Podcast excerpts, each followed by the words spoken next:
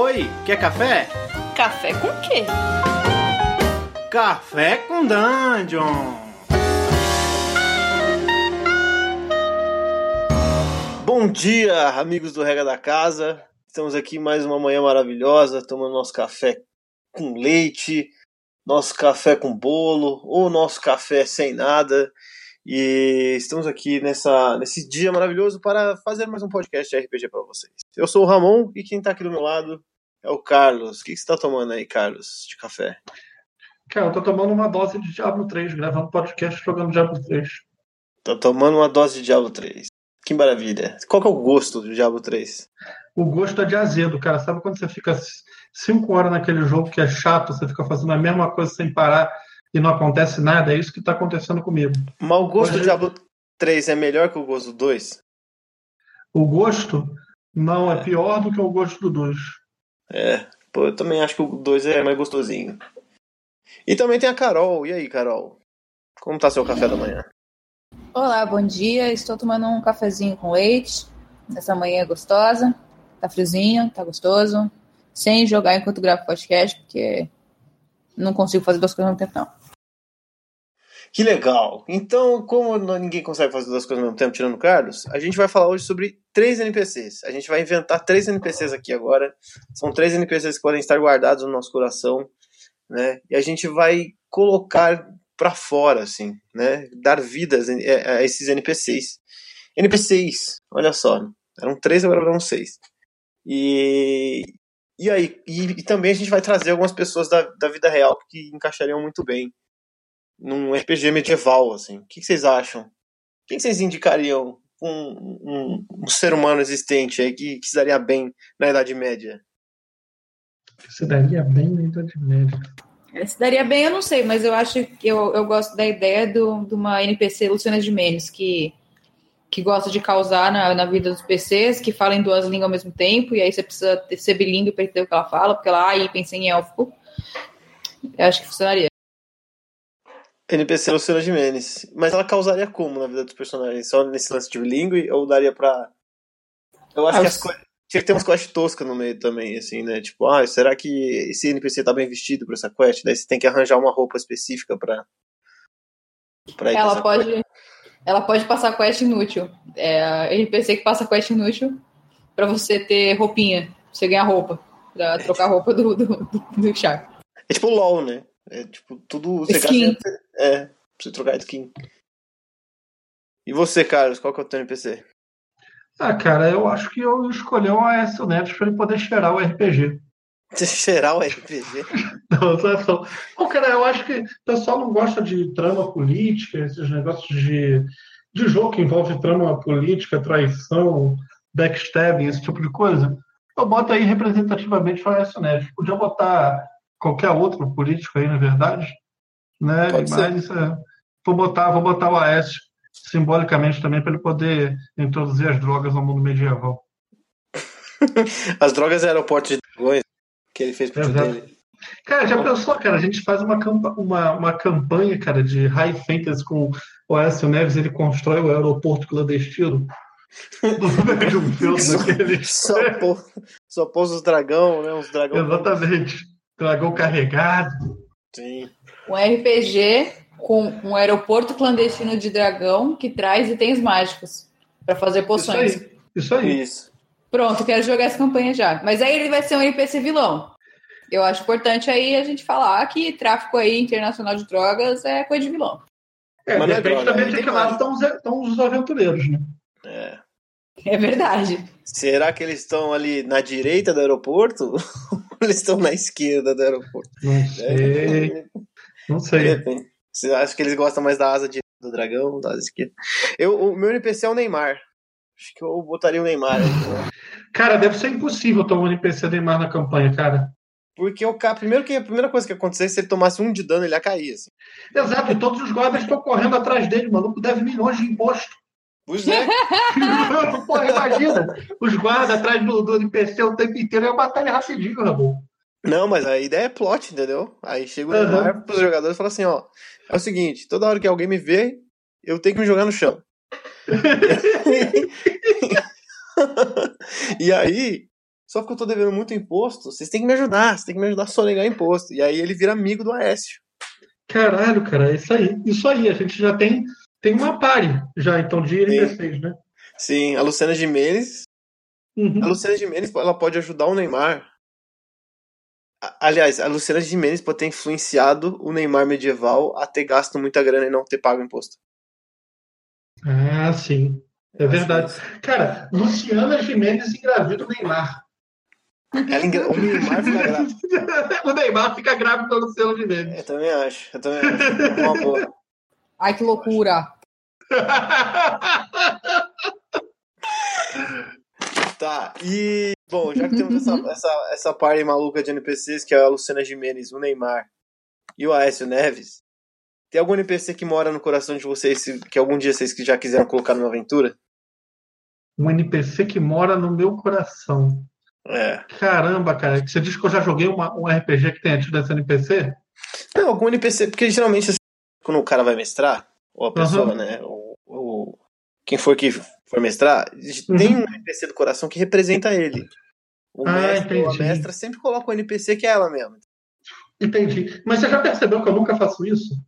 Eu faço pra caralho. Sim. Não é, não é o meu estilo esse, cara. Eu- essa daí eu passo. Melhor a Carol responder. Então, NPCs eu acho que eu gosto mais da- dos NPCs dos outros do que dos meus. Eu gosto de vilão muito, adoro um vilãozinho. Tenho um amorzinho especial no meu coração pro NPC vilão. Mas teve um NPC que eu fiz no Passion, que era uma empregada da casa do, do- da família de rico, assim, tinha empregada. E o, o, o mote dela era que ela chorava muito, assim. E empregada de novela mexicana normalmente é muito humilhada. Ela normalmente é a personagem principal, mas ela é muito humilhada. Então a, a história toda dela era que ela chorava muito e tava o tempo todo tendo problema. E aí tinha até uma rolagem muito boa dos outros PCs para que ela não começasse a chorar e saísse correndo pro quartinho dela, pra ela chorar no quartinho dela, segurando a carta da mãe, tá ligado? Um quartinho que é um banheirinho, assim. É, é que não dá pra botar o colchão inteiro no chão. E aí foi- é meio isso, eu gosto dela. Que ela. E aí ela sai correndo. E é isso o personagem. Isso é maravilhoso. Sim. Eu tenho um NPC que vocês já conhecem já, que é o Pintel. Sim, ele é Amo. É, o Pintel é o meu NPC que eu faço as pessoas gostarem dele e depois eu mato ele, assim, tipo. Ele É é o um, seu estilo, né? é. ele é um camaleão social, assim, tipo, ele. Ele é pau pra toda obra, ele serve pra brigar, ele serve pra conviver socialmente com as pessoas. Quando ele vai numa festa de gala, ele vira uma pessoa chique, elegante, mas quando ele não tá numa festa de gala, ele tá lá falando assim, porque eu sou o Pintel, eu vou. É, isso aí. E ele é meio velho, assim. E ele ajuda todo mundo. E as pessoas sempre querem o bem dele, só que aí o vilão sempre acaba matando ele. E aí as Por pessoas que, que ficam. no Deadlands você não botou ele? Oi? Por que, que não teve Pintel no Deadlands? Porque o Pintel era pra ser o o gato pelado, mas eu mudei o nome dele. Ele tava lá, mas ninguém sabia que era ele. Ah, entendi. É, o gato pelado era um easter egg do Pintel. Na Exatamente. verdade, o gato pelado era o pintel fantasiado, sabe? Com roupa Ah. de, de, índio, de, de festa infantil, assim, de, de fantasia Uhum. de criança, era isso. A gente não percebeu, É, o mas era Pintel, isso. o Pintel sempre está lá. E, e só que agora tem o Juan. O Juan é legal. Então pode ser que o Juan apareça aí numa fantasia medieval. Um mexicano na fantasia medieval. Seria o Juan a nova versão do Pintel? Seria? Seria? E como que vocês acham que é legal trabalhar com NPC, assim? Quando você gosta. Pra que, qual a função de um NPC? Um NPC bem executado pra você. Qual que, qual que é o trabalho do NPC? Eu acho que ele tem que informar o cenário, Hum. não só falando, né? Mas a diferença que você tem da descrição de um NPC, você fala muita coisa. Quando a gente tava jogando Lamentations, Uhum. que o Carlos falou, você chega nessa vila e todo mundo que tá lá é muito magro, com uma roupa muito pobre. É, Você, já, você já entende um pouco do cenário. Às vezes não é pelo cenário, é pelo, pelo NPC. Pelo jeito que eles Uhum. falam, pelo jeito que eles se comunicam, às vezes não pelo que ele tá falando, mas pelo jeito. Eu acho que isso informa muito. Sim. E dá pra só destacar quando o PC.